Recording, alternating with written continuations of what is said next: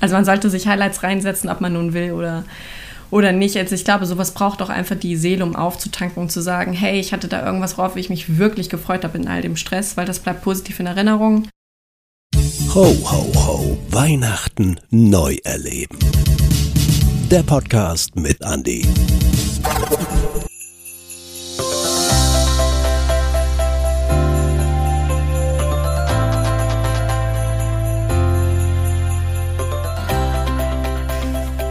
Herzlich willkommen heute bei uns, Dani. Hallo. Dani, du bist Hessen. Genau, genau, Nordhessen. Ja, aus der Nähe von Bad Hersfeld. Und ähm, du hast einen ziemlich spannenden Job, finde ich. Sag mal ganz kurz, was tust du so, wenn du nicht hier gerade vor so einem Mikrofon sitzt und dir über Weihnachten Gedanken machst? Wo, wobei ich mir sehr oft über Weihnachten Gedanken mache.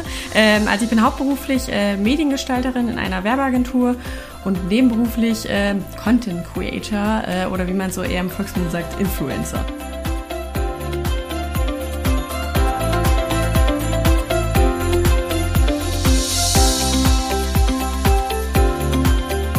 Wow, wow, wow. Also das heißt, wenn ich richtig viel Follower habe, lasse ich mich gleich von dir beraten, wie wir quasi Weihnachten neu erleben nochmal und äh, alles mögliche mehr Follower hinkriegen und so. Theoretisch. Wenn, wenn du damals Medienberater gewesen wärst von Maria und Josef und von Jesus, was hättest du ihnen geraten? Die klare Botschaft. Einfach Also klare. Botschaft ver verkünden. Kein Okay. Schmuck, kein Trara, klare Botschaft reicht. Dann äh, frage ich einfach mal so direkt dreist raus, was ist für dich die klarste Botschaft zusammengefasst in Mediensprache von Weihnachten? Ähm, Bam, jetzt habe ich sie. das ist schwierig. Ähm, ja, gute Headlines sind Gold wert in der, in der Medienwelt. Ähm, irgendwas, ähm, also ich glaube, kurz gefasst, Gottes Liebe persönlich erleben. cool. Hört sich schon mal ganz gut an. Du hast eben gesagt, mit Weihnachten beschäftigst du dich viel. Warum? Ich mag die Weihnachtszeit einfach total gerne. Also ich ähm, durfte es selber, seitdem ich Christin bin, auch immer wieder so erleben, dass Gott an Weihnachten irgendwie noch mal ein bisschen mehr spürbar ist, auch für die Menschen, die sonst nicht viel mit dem Glauben zu tun haben, weil sich einfach irgendwie die Leute öffnen sich dafür mehr für das Evangelium, sind ein bisschen offener, wollen das auch mehr erleben, haben eher ein Ohr noch dafür und äh, da hat man einfach Türen auf, um Zeugnis zu geben. Und deswegen, ich mag diese Chance, dort Zeugnis zu sein, aber auch einfach diesen Spirit von Weihnachten. Ich muss einfach sagen, ich mag das, Weihnachtslieder zu hören und, und auch dieses ganze Trara mit aufzusteigen. Das ist natürlich auch viel Geldmache, aber es ist auch einfach irgendwie schön. Das erfüllt das Herz einfach mit Freude und man kann sich am Weihnachten einfach das also so bewusst machen, was eigentlich Christus für uns getan hat, was Christus eigentlich ähm, bedeutet an Weihnachten. Deswegen, also ich mag einfach diese, diese fröhliche Zeit. Ich bin da ja ein bisschen hin und her gerissen, muss ich ehrlich sagen. Also ähm, immer nach den Sommerferien warte ich wirklich auf den ersten Tag, wo es Lebkuchen gibt oder so im, im Aldi oder was weiß ich wo. Und was ich vor allen Dingen liebe, ist Marzipan. Ne? Und so. Und ich könnte das ganze Jahr über dieses Weihnachtszeug irgendwie essen oder so vor allen Dingen Marzipan, Kartoffeln. Ne? Das ist so, oh, einfach nur cool. Und äh, gleichzeitig denke ich so, oh krass, also das gehört für mich auch irgendwie in diese Weihnachtszeit rein und du versuchst dann irgendwie so, bei uns war das früher Tradition, also vorm Toten Sonntag, als Feiertag, gibt es noch keine Weihnachtsdeko, nix. Ähm, und das ist heute bei uns in der Familie immer noch so. Und dann ja, dieses Plätzchen backen, äh, früher in der Family und so dieses ähm, Punsch trinken oder einen guten Kaffee heute dazu. Und ich habe neulich, äh, ich sag's mal so, das war Mitte Oktober, habe ich Vorbereitung gemacht für Weihnachten Neuer Leben, die Jugendstundenentwürfe. Und da lief bei uns in der Küche die ganze Zeit Weihnachtsmusik und so. Und das war irgendwie war das spooky, weil draußen war noch voll irgendwie das so Indian Summer Style und drin lief ähm, Weihnachtsmusik. Und ich habe gesagt, das passt jetzt überhaupt nicht in diese Zeit, also es ist mir voll schwer gefallen, aber ich fand es irgendwie auch cool, sich so ein bisschen vorzubereiten auf diese Zeit. Und da gehört das für mich dazu.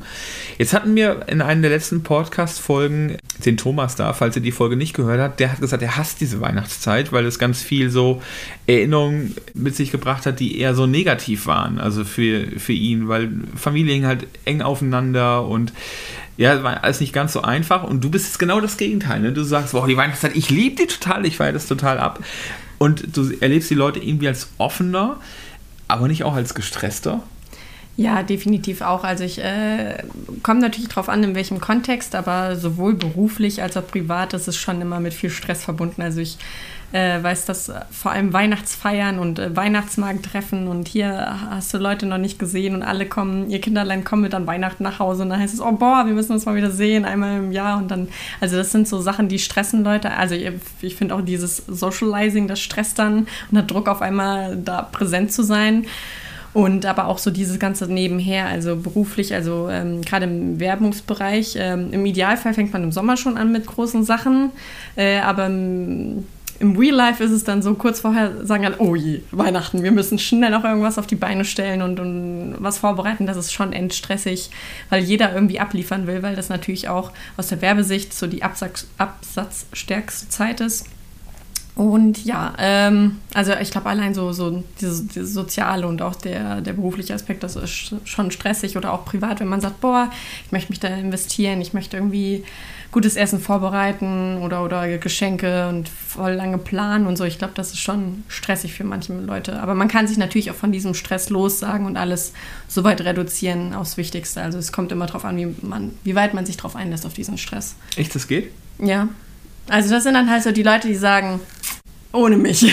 Okay, aber das, hast, du, hast du da ein Patentrezept? Also das würde ich jetzt gerne mal wissen. Also wie, wie werde ich, wie werde ich Weihnachtsstress los? Also du hast es ja eben so schön gesagt, ne? Man weiß ja ein ganzes Jahr, jetzt kommt Weihnachten und es mhm. gab ja vor vielen, vielen Jahren, also ähm, die wahrscheinlich sehr Älteren unter uns, die diesen Podcast vielleicht hören, kennen noch diesen Spruch, oh, ist denn schon wieder Weihnachten? Ich glaube, Franz Beckenbauer war das in einer Werbung für einen, ähm, für einen großen deutschen Telefonmarktanbieter. Äh, auf einmal ist Weihnachten da, ne? Und äh, dann muss das noch getan werden, das noch getan werden, das gesagt Socializing, also man besucht Leute, ne? Und man irgendwie gibt es Verpflichtungen, man muss noch Geschenke holen. Und ich habe das Gefühl, jeder will in der Weihnachtszeit besonders viel dann bist du noch in einem Job, wo die Werbebranche sagt, oh, Weihnachten geil, ne? da können wir Kohle machen mhm. und generieren ganz viel ähm, und du musst Content kreieren. Wie schaffst du es, da keinen Stress zu haben? Also wenn du mir das verrätst und ich das umgesetzt kriege, ich glaube, dann äh, werde ich dich dermaßen abfeiern.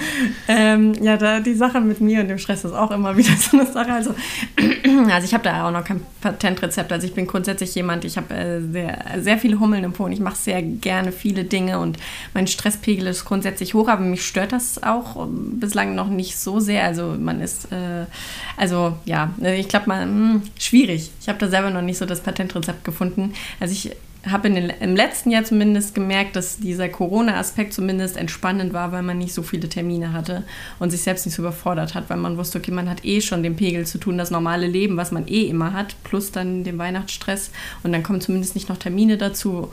Äh, wobei das sind gerade die Sachen, auf die man sich dann freut. Äh, und ich glaube, ich habe das neulich in einem Podcast gehört, äh, wie man auch so im Rückblick, wie die Zeit nicht nur an einem vorbeifliegt und man rusht von einer Sache zur nächsten und am, am Ende sitzt man da und denkt sich so, cool, alles schon wieder vorbei und jetzt ist schon wieder Ostern. Also man sollte sich Highlights reinsetzen, ob man nun will oder, oder nicht. Also ich glaube, sowas braucht auch einfach die Seele, um aufzutanken und zu sagen, hey, ich hatte da irgendwas, worauf ich mich wirklich gefreut habe in all dem Stress, weil das bleibt positiv in Erinnerung.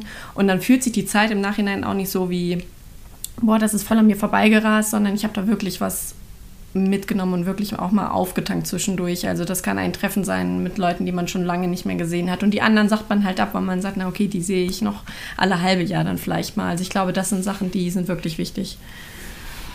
Und wie schaffst du es als Influencerin, Content Create, ähm, den Content von Weihnachten neben all dem, was sonst so auf uns einprügelt, für dich hörbar zu machen oder für andere sichtbar zu machen? Hm, also ich glaube rechtzeitig vorplanen, also gerade bei Weihnachten und sich irgendwie überlegen, okay, wie habe ich am wenigsten Stress äh, dann wirklich in der, der heißen Phase und frühzeitig anfangen. Das ist, also ich bin eigentlich auch so ein Deadline-Typ und äh, kurz vor knapp alles fertig machen, aber.